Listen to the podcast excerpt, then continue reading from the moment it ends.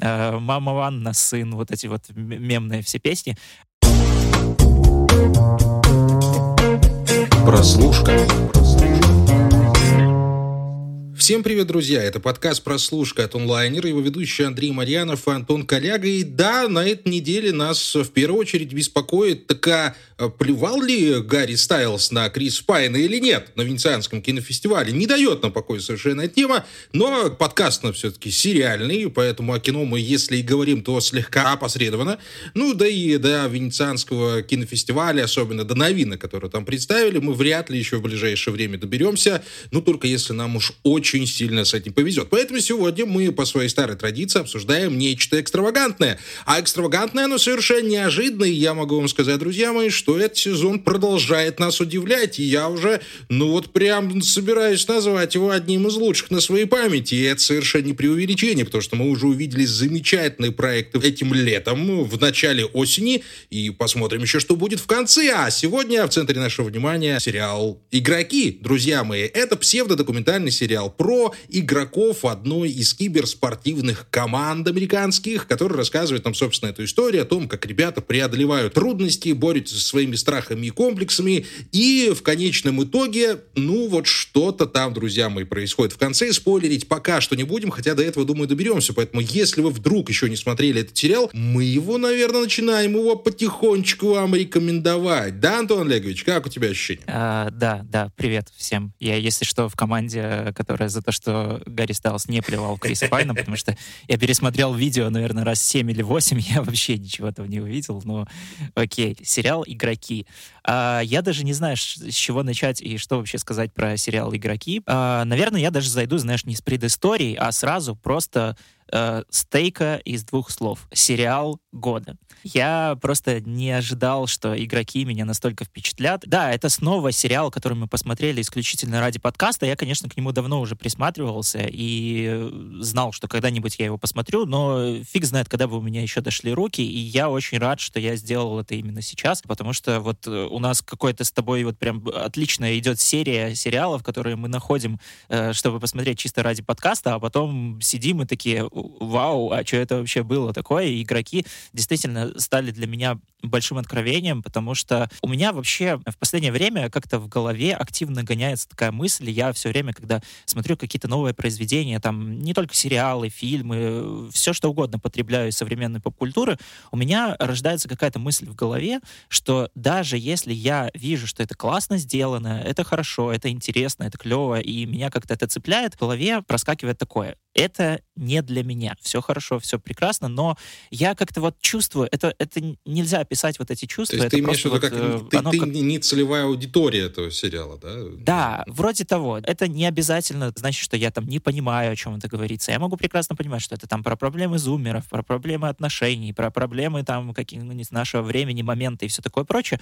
Но знаешь, я это понимаю головой, но я не чувствую это сердцем. И вот у меня э, даже были попытки найти конкретно вот эту точку, где вообще закончилось вот это ощущение, что я смотрю какой-то новый массовый продукт поп-культурный, который сделан... Ну, я говорю, конечно же, о тех вещах, тут надо говориться, которые сделаны в первую очередь на широкую аудиторию. Я пытался найти эту точку отсчета, и я понял, что это примерно, ну, где-то 2016 год. Мне почему-то сразу вспоминается лето 2016 года, когда все ждали отряд самоубийц, когда все слушали группу 21 Pilots, и я почему-то понял, что, кажется, альбом 21 Pilots, тот самый, который вот там, где э, «Мама Ванна», «Сын», вот эти вот мемные все песни, э, это было вот что-то из последних поп-культурных произведений, которые делались как раз-таки для меня, которые со мной как-то мэтчились, и я вот чувствовал, что да, вот я тот самый, знаешь, вот как вот сейчас делается все для зумеров, нам условно из ТикТока, ну, я, конечно, сейчас делаю кавычки в воздухе, вот, я чувствовал, что да, вот это, значит, какие-то там ребятки постарались и сделали вот а, актуальное что-то мне. Я давно этого не ощущал, и с игроками я почувствовал примерно то же самое, потому что это, сразу скажу, что идеальный сериал для людей, которым сейчас примерно под тридцатку, но они при этом выросли уже плюс-минус в середине нулевых, когда появился интернет. То есть если вы э, там в 2007-2008 году были подростком и уже активно там сидели на форуме, потребляли какие-то прото-мемы, уже понимали, как вообще устроена интернет и какая-то сетевая жизнь, и она напрямую влияла вообще на ваше становление, то вот игроки — это вот сериал, который вот прям будет попадать в это самое дело. Еще один фактор сериала, который, конечно, привлек мое внимание, это то, что он сделан авторами американского «Вандала», вот. который я тоже считаю один из лучших сериалов. Два сезона американского «Вандала», который, к сожалению, преждевременно почил под э, какими-то, видимо, отчетами финансовыми Netflix, э, это классное, всеобъемлющее произведение, как раз-таки тоже про эпоху интернета, про людей, которые с ним взрослеют, и то, как он влияет на нашу жизнь, которая как раз-таки начиналась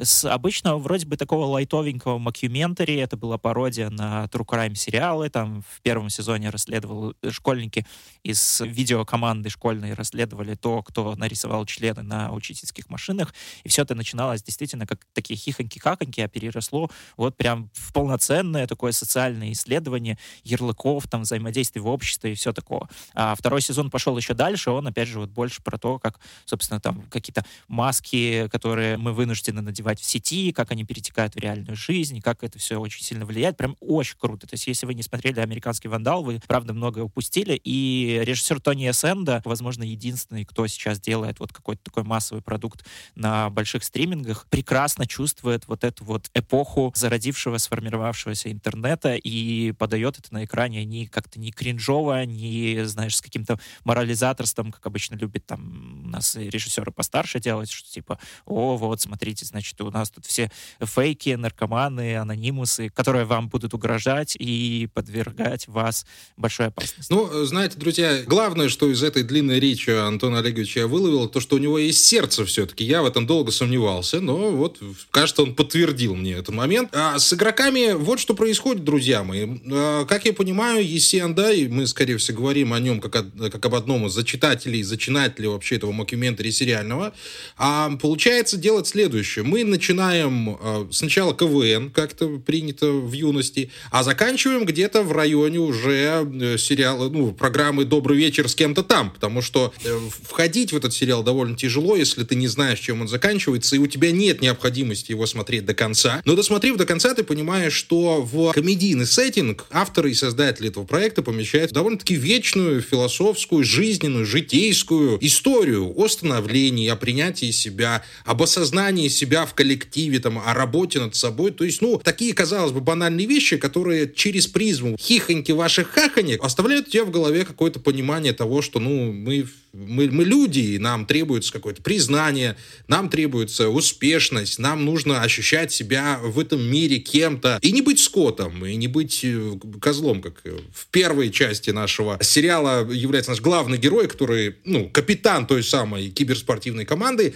Поэтому, да, есть тут одна проблема, что сериал «Игроки», конечно же, скорее для мальчиков, он э, не стесняется этого, там девочкам будет сложновато, только если вы действительно не любите сериалы смотреть просто так. Да и, в общем-то, можно сказать, что он и не для геймеров так уж, чтобы совсем, потому что, опять же, те, темы uh-huh. вечные, сюжетные повороты понятные, турниры показаны тоже грамотно, там нету такого, что вот нам на полчаса показывают на экране, как люди бегают в League of Legends, там ни черта не понятно. Нет, у нас есть, как всегда, завязка, кульминация и развязка. Мы видим медали или видим разочарованных проигравших. Тут мы, конечно, ничего спойлерить не будем, чтобы вам дело не портить, потому что мы надеемся, что вы посмотрите. Вот, и именно поэтому действительно игроки превращаются в какой-то идеальный сериал для 30-летних, которые, может быть, не добили всего, чего хотели, или знают, чего они могли добиться.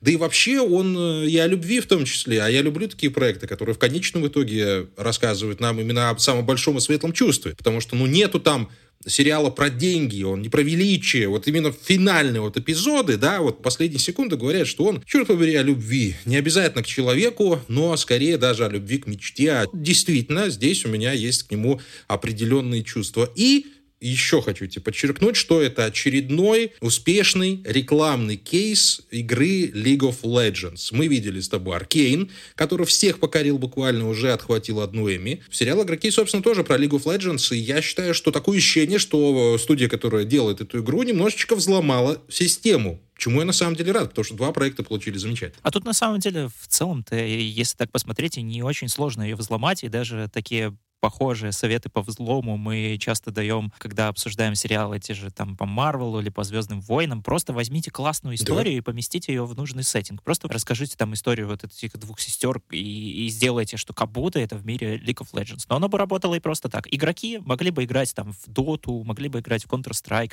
могли бы играть вообще в футбол. Э, это просто обыкновенная спортивная драма по своей структуре. То есть э, спортивной драме не обязательно там смотреть боксерам и футболистам. Работает все точно так же в первую да, очередь здесь на первом плане, конечно же, отношения людей. Единственное, что, опять же, я вот вернусь к своей вот этой длинной стартовой телеге про интернет. Киберспорт — это необходимый шаг для того, чтобы показать как раз, что эти люди занимаются не классическим спортом и существуют как раз-таки в сети и плотно взаимодействуют со своими поклонниками в сети. Поэтому там даже какие-то архетипы человеческие, которые нам показывают, они тоже... И этим, кстати, вот и ценен для меня сериал «Игроки», когда я понимаю, что, ну, это, это действительно произведение произведение, которое могло родиться только в нынешнем моменте, вот в нынешние вот эти вот наши годы, хотя казалось бы, что там тоже там про дружбу, про товарищество, про все такое, но если при ближайшем рассмотрении вглядываться в это, то ты понимаешь, что, ну, оно бы не работало. Там целая сюжетная линия, целые такие вот ниточки, которые там, условно, у нас э, начинаются с комментария брошенного там где-то в Твиттере, потом это все перетекает там в линию с концертом Бритни Спирс, потом из этого все рождаются мемы, которые основаны на песне Бритни Спирс а потом это все выливается в большую финальную драму, которая напрямую влияет на самочувствие и понимание себя нашего главного героя. То есть ты понимаешь, что если бы он там был каким-нибудь баскетболистом из 1980-х, ну, с ним просто такого бы не произошло. Это снова поколенческая, очень классная история, мне кажется, потому что у нас как бы основной замес начинается с чего? Что в команду, довольно успешную по League of Legends, успешную в плане какой-то, наверное, скорее своей медийности, в плане заработков, участников, но не то чтобы по выигранным турнирам, потому что там вот Fugitive Gaming, они э, четыре раза доходили до финала национальной лиги, да, это же как, как чемпионат США у них там где-то вот они примерно в этой лиге играют, я не знаю, как это точно называется, вот, не буду, потому что меня заклюют фанаты League of Legends, которые, кстати, я часто вижу, что в комментариях появляются и рассказывают, господи, на экране там 25-я минута, да там у Керри не может быть такой закуп, да, они не могут вот так перемещаться, матчи вообще показаны просто и ставят единицы, поэтому, ну, если вы будете видеть, что у сериала не слишком-то высокие рейтинги, хотя они не везде даже сформированы, не волнуйтесь, это просто фаны, которые всматриваются именно в игры. Да, тут можно попасть на самом деле в эту ловушку. Так что не, не, слушайте нас, слушайте подкаст прослушайте. Да, мы все да, мы смотрим просто взглядом не геймеров, а зрителей. И, как видите, мы вполне довольны. Так что, да, вот, это классная поколенческая история, потому что э, замес начинается с того, что приходит новичок в команду, которому 17 лет, который стример, который как раз-таки парень целеустремленный, который вырос уже в этой игре. То есть он, он родился, наверное, когда League of Legends только, только появилась. Ну, ладно, это не прям родился, но он еще в школу точно не пошел, когда появилась игра.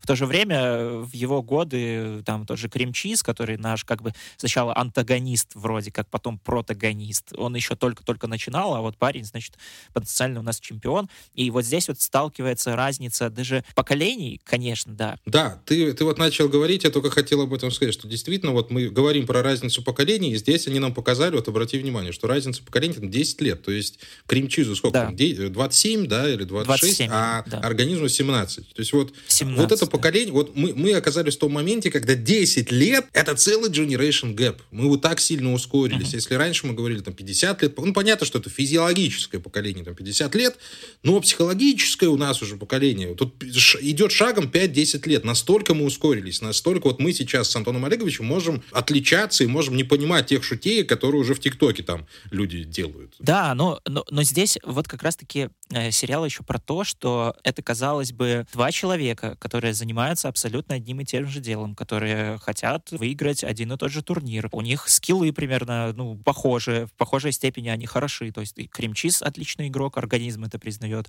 Кремчиз признает, что организм тоже отличный игрок, но э, вот эта вот тонкая какая-то грань и разница между вообще самим отношением к одному и тому же вот вроде бы объекту, здесь ты видишь, и нам постепенно вот это вот показывают по ходу сюжетной линии, что просто может быть колоссальное, что чем доволен один абсолютно, mm-hmm. тем недоволен другой. Потому что у одного одни цели, у другого другие. Какие-то способы вообще реализовать себя, понять, кто ты есть, тоже у каждого совершенно разные. И вот как раз-таки на этом непонимании, на этих конфликтах и базируется сериал «Игроки». И это очень здорово, потому что я думаю, что э, многие там, например, мои ровесники, вот мне тоже 27 лет, как и главному герою, они тоже вот примерно ощущают, э, особенно если вы там занимаетесь там условно какими-то делами в интернете, может быть там творчеством или еще чем-то, ты э, видишь, что с тобой рядом в твоей сфере все чаще появляются молодые ребята, более Борзые. дерзкие, более прошаренные. Mm-hmm. Может быть, вы даже сейчас наравне, у вас примерно одинаковое какое-то понимание и видение вообще какой-то картинки, но ты понимаешь, что, черт, да, я тебя старше на 8 лет, когда ты успел все это сделать. И вот это вот, ну, как-то не то чтобы, знаешь, волнует, ты просто Да волнует, волнует. Что, ну, ну да, да, это, это волнует, да, конечно, но в первую очередь ты как-то скорее, да, учишься принимать, что, ну, это факт, это так и есть. Скорее нужно сосредоточиться на том, чтобы там да, не пускаться в соревнования, а взаимодействовать, опять же, там как-то дружить, там, чтобы он был твой керри, а ты его саппорт. И Я как раз этого и начал, что игроки все-таки о вечном. Они не про популялки-стрелялки, они действительно о вечных вопросах. О том, что время уходит. Кремчисто начинает понимать, когда к нему приходит организм. Он видит вот этого маленького, щуплого, зеленого таланта и понимает, что он лучше, но ему надо вписываться в команду. Он не хочет его вписывать в команду, потому что, ну, две барани в головы в одном чане не сваришь, как говорится. Но потом он начинает действительно к нему проникаться, он начинает к нему, к нему привыкать, он отдает ему все самое лучшее, что у него есть. А говорит об этом он вот в одном из последних диалогов с организмом. Ребят, э, Кримчис и организм — это никнеймы, чтобы вы понимали, нам, нам так проще. Это два разных персонажа. И в конце это он, в финальном диалоге, когда они из караоке выходят, он что ему говорит? что я тебя натренировал, я горжусь этим, я горжусь тем, что ты стал еще лучше благодаря мне, то есть я передал тебе опыт, это вот uh-huh. этот вот самый момент отцовско-сыновский. Ну, ты видишь, как вырос человек, ты радуешься за него и видишь не себя в нем, а видишь уже совершенно другого человека, который стал лучше и стал больше. Но организм, естественно, за свои 17 лет еще не до конца поняв, кто он и что он, понятное дело, на это реагирует совсем не так, как хотелось бы Кремчизу. И опять же, я тебе говорю, что это очень хороший прием э, драматургический и житейский, жизненный, и живописующий, uh-huh. повторюсь еще раз.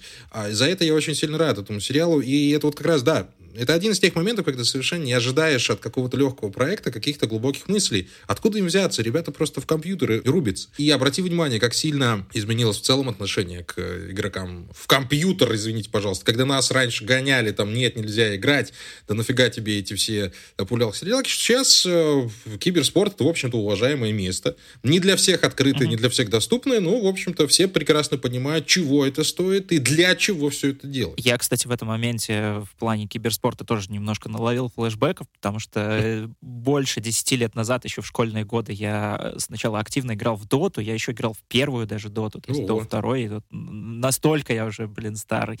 А, и а, занимался написанием новостей, то есть с чего, собственно, и началась моя журналистская карьера, вообще отнюдь не с кинокритики, а как раз-таки с киберспорта. Я переводил, писал новости и делал интервью с киберспортсменами для белорусского сайта про доту, и был очень сильно погружен в эту всю тусовку, но, знаешь, тогда это уже были довольно серьезные деньги, то есть это была уже профессиональная сфера. Там вот-вот э, должен был появиться первый The International по Dota 2, на котором был призовой фонд миллион долларов, и это казалось какие-то прям мега сумасшедшие деньги, но все равно вокруг было такое какое-то отношение, что, ну, это может быть где-то там, угу. когда-то разовьется, у нас это еще все будет А потом у всех появился и, широкополосный интернет, и все такие, ба Ого, ага. Такие ребятки, как я, э, они занимались этим по большей части с осознанием того, что это хобби, и, возможно, отчасти вот этот какой-то фактор э, не дал мне сейчас э, стать, не знаю, успешным каким-нибудь стримером, игроком вряд ли, потому что я играл крайне отвратительно, или, может быть, я сейчас бы сидел бы не с Андреем, а с каким-нибудь там, не знаю, Джоном из Австралии, мы бы вместе записывали подкаст про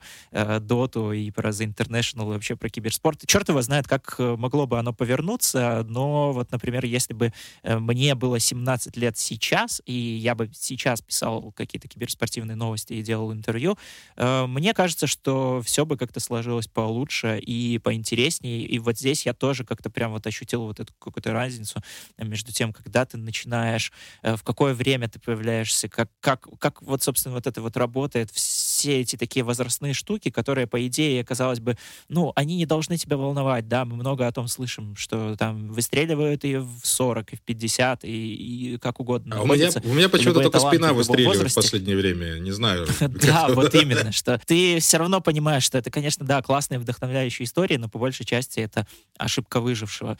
Но и э, как бы внутри какого-то своего поколения тоже этот сериал э, многие вопросы поднимает. Одна из самых, наверное, классных серий в сезоне, если не самая, это седьмая, где Кремчис едет на встречу своих выпускников, э, где он такой приходит и вроде как даже начинает как-то флексить тем, что да, я киберспортсмен, я там mm-hmm. зарабатываю 800 тысяч долларов в год, но он как-то понимает, что вот у его одноклассников какая-то совсем другая жизнь, и даже это их не впечатляет. Они такие, да, круто, братан, да, все хорошо. Да, и он такой, ну, преподавать детям, это же скука, да, ну это же... Да, да. То есть он, а получается, этом... тоже остался где-то там на, на перепутье того, что он уже действительно взрослый и состоявшийся человек, по-хорошему, и между тем, да, что да. он остался где-то там далеко, то есть он где-то там в 17-18-летнем да, возрасте своем. И в то же время ты видишь, что и твои друзья в таком же твоем возрасте могут быть твоими самыми лучшими единомышленниками, потому что тренер Фьюджитив это как раз-таки э, чувак, э, лучший друг Кремчиза, с которым они начинали, с которым они там спали в одной комнате, пили острые соусы на камеру, и, в общем, все было классно.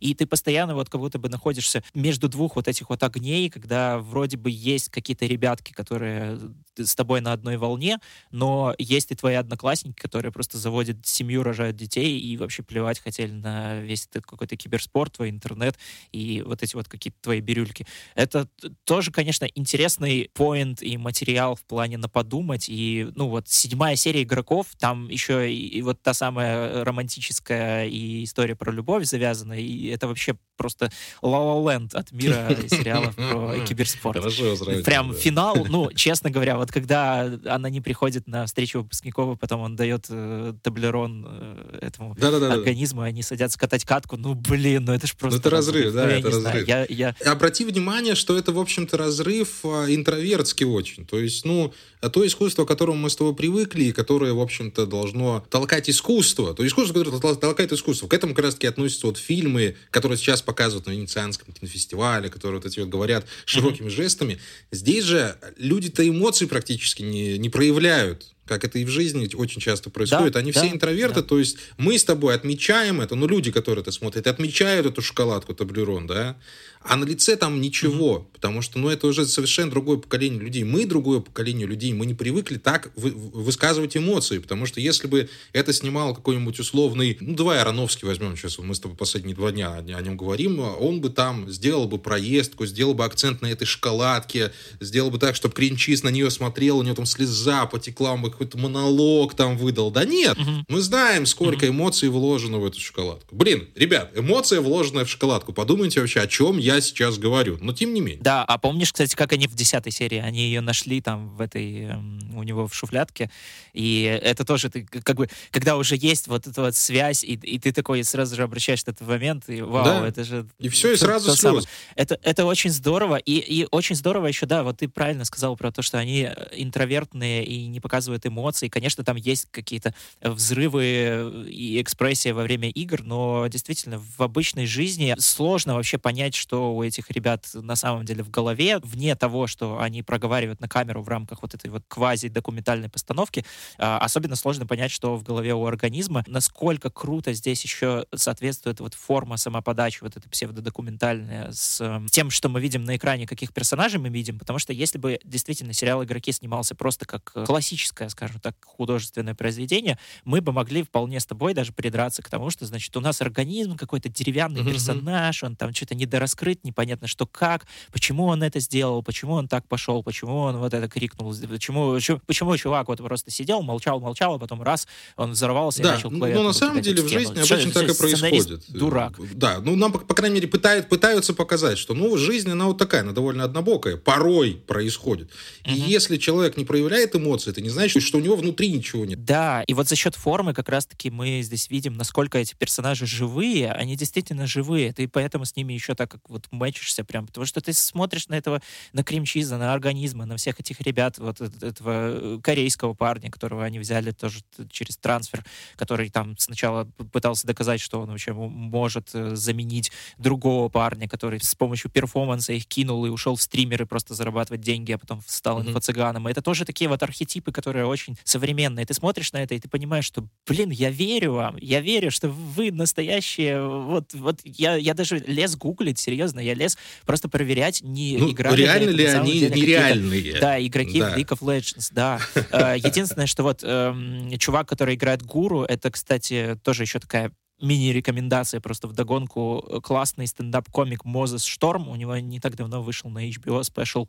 Называется Trash White. Офигенный special про то, как он, значит, жил там в, бедной семье и как его мать пыталась э, выиграть программу «Сам себе режиссер» и заставляла по 50 раз переснимать то, как он э, должен уронить муку на голову своей сестре. Офигенный стендап- special. Trash White. Обязательно посмотреть. Мозес Шторм. И вот здесь он тоже гуру этого играет. Ну, прям, прям роль Да, и знаешь, что мне понравилось? Мне понравилось то, что Кримчиз э, хороший игрок. Часто uh-huh. бывает, что люди с большими понтами не обладают большими возможностями, но с ходом времени мы понимаем, что Кримчиз классный игрок, и что он заслуживает своего места, что он действительно большой капитан, хороший стратег и тактик. Получается, что его поведение, оно все-таки наносное больше, и это подтверждает только финальные да, финальные да, кадры да. вообще всего сериала, то, что показывает, насколько он на самом деле глубоко чувствует все, насколько он переживает и сопереживает всему, что и с ним и вокруг происходит. И за счет таких маленьких, казалось бы, незаметных, непонятных глазу, не сразу очевидных моментов и штрихов, игроки действительно приобретают довольно эпический масштаб. Не эпический уровень Мстителей, понятное дело, но эпический на уровне юношеского переживания. А в юношестве, как вы все прекрасно помните и знаете, переживания умножаются на 3, а то и на 5.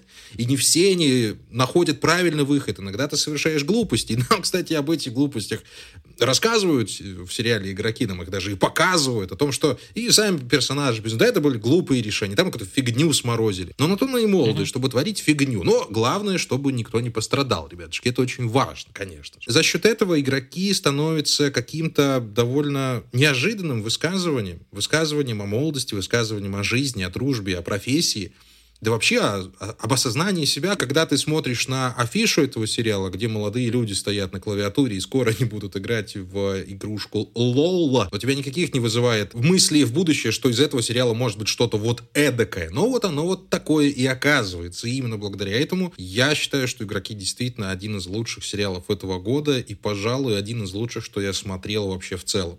Я часто это говорю в последнее время, но чаще всего я говорю правду, друзья мои. Поэтому тут уж да, у нас уже в этом сезоне была репетиция, сейчас игроки, и я уже боюсь от того, что же нам еще упадет на голову в ближайшее время, от чего мы с тобой совершенно обалдеем, Антон Слушай, я надеюсь, что будет падать всего и побольше. Если будет э, всего и побольше, это здорово, потому что, правда, я, ну, опять же, вот вернусь к тому, что говорил в начале, очень часто стал себя ловить на мысли о том, что даже вещи, которые мне правда понравились, которые я правда оценил, которые я всем порекомендовал, не оставляют по итогу что-то такое прямо вот в сердце, то, что хочется носить с собой, и даже, честно говоря, чтобы ты садился записывать подкаст с мыслями о том, что я где-то в глубине души не хочу этого делать, я не хочу, чтобы кто-то смотрел этот сериал, я хочу его оставить Да, себе, игроки становятся личным вот переживанием, просто... ребят, личным да, переживанием. Это, это действительно... Но если кто-то благодаря нам обратит внимание на сериал, у которого даже рейтинг не сформировался на кинопоиске, про который я рассказываю там своим друзьям, знакомым, и все говорят, что, чего, про что Зачем это вообще, прекрати, League of Legends. Точно так же, как я помню, 4 или 5 лет назад э, всем рекомендовал американский вандал, когда люди читают описание и такие, это что-то растянутый на 8 часов скетч э, двухминутный для канала Funny Die. Это то же самое, как я Теда Ласса пытаюсь рекомендовать тоже, знаешь, очень плохо заходит очень часто, хотя, ну, блядь, это же мой любимый шедевр вообще, Тед Ласс, ну, то же самое. А просто мысль. Вот э, мы говорим о том, что искусство толкается кином. Кино толкает искусство. Мне такое ощущение, что мы находимся на этапе, когда искусство начинают э, толкать сериалы. И мы, э, мы, да, мы и так с тобой да. воспринимаем это сери, сериальное искусство как отдельный вид этого самого искусства. Но чувствуется мне, что вот-вот и мы перейдем к каким-то совершенно великим драмам, которые обойти стороной будет невозможно просто-напросто очень многие режиссеры, даже которые уже вроде бы знаменитые сто раз состоявшись, здорово в последнее время переоткрывают себя в сериалах, потому что длинная форма, правда, дает возможности, как оказалось, больше чего-то реализовать э, сверх того, что тебе может позволить там двух, трех, даже там четырехчасовой, если ты совсем задрот фильм.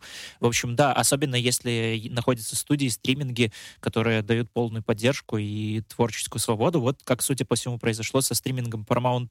Кстати, неожиданно. Да, У нас кстати, сериал да. ни Hulu, ни Netflix, ни ничего-то там, а Paramount Plus, который дал творческую свободу Тони Айсенди, которому, кстати, вот как раз-таки ровно 30 лет, я даже специально погуглил, посмотрел, что, что как, сколько чуваку, то есть это, это здорово, опять же, что это не та история, когда у нас 40-летний Сэм Левинсон снимает про 16-летних школьников, а американского вандала, как оказалось, Ясенда вообще сделал 24 года. Ну, вот, ну капец. У меня еще один повод загнаться, что я в свои 27 ничего не успеваю. Спасибо. Да, да, да. Нет, правда, спасибо. Я даже решил, что я попробую ознакомиться с э, дальнейшим творчеством Тони Асенды, который там, он что-то делал между американским вандалом и игроками.